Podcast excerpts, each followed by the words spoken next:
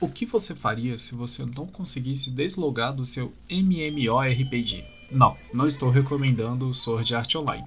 Olá, meu nome é Zartel e sejam bem-vindos a mais um Cantinho Animes. Na recomendação de hoje, Overlord, de 2014. Overlord é uma história baseada primeiramente numa light novel. A novel começou em 2010 e é lançada até hoje. Ela conta a história num futuro relativamente pouco distante, onde tem os jogos que eles chamam de The MMORPG, ou Full Drive Massive Multiplayer Online Roleplay Game. Eu sei, pouco complicado. Chamado Yggdrasil. Porém, esse jogo já existia há muito tempo na sua época e ele estava pronto para ser encerrar as suas atividades. E o nosso protagonista, no qual dedicou muito tempo e dinheiro para esse jogo, decide ficar logado até os últimos momentos em que o jogo estaria funcionando. Porém, quando dá esse momento, ele não vê mais a tela de login e ele está incorporado completamente em seu personagem, conhecido como Momonga. E essa é uma parte realmente curiosa do de Overlord nós não conhecemos o nome original do nosso personagem, apenas o nome que ele usava dentro do jogo. Voltando à história.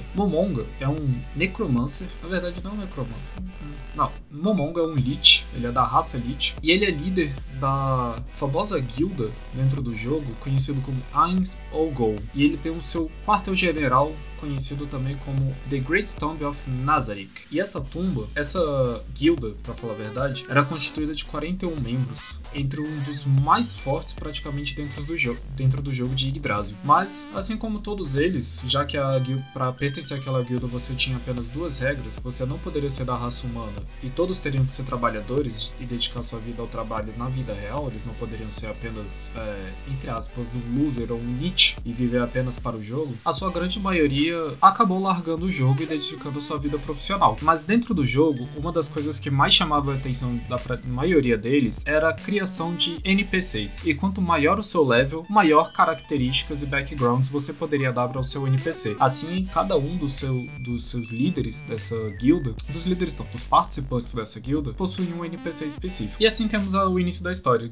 do nosso querido Momonga, que ele percebe, depois que passou da meia-noite, onde nesta hora deveria ser desativado os servidores, que ele não consegue sair mais do jogo. E ele se assusta pelo fato dos NPCs começarem a interagir com ele, de forma que antigamente não era possível acontecer, onde eles apenas conseguiam realizar movimentos relativamente pré-programados. Nessa nova busca que ele tem, ele agora tenta entender mais um pouco sobre o mundo de Yggdrasil, como é que ele foi parar lá e se ele encontrou, se ele encontra mais algum outro player que também acabou parando lá junto com ele. Overlord, ele é um anime muito interessante, assim, eu gosto muito dele desde o do lançamento dele. Eu estou lendo a novel, existe tipo assim umas diferenças bem grandes assim dentro da novel, né? A novel já, graças a Deus, está sendo traduzida, né, agora para o português e lançada oficialmente pela JBC. O seu mangá também é traduzido para português, ele também é lançado, já é lançado aqui no Brasil também pela JBC. Porém, eu nunca li o mangá, mas muita gente reclama que o mangá acabou sendo uma versão do anime mais resumida ainda, resumida ainda. Né? O anime ele conta com bastante piada, né? Tem o seu seu moite e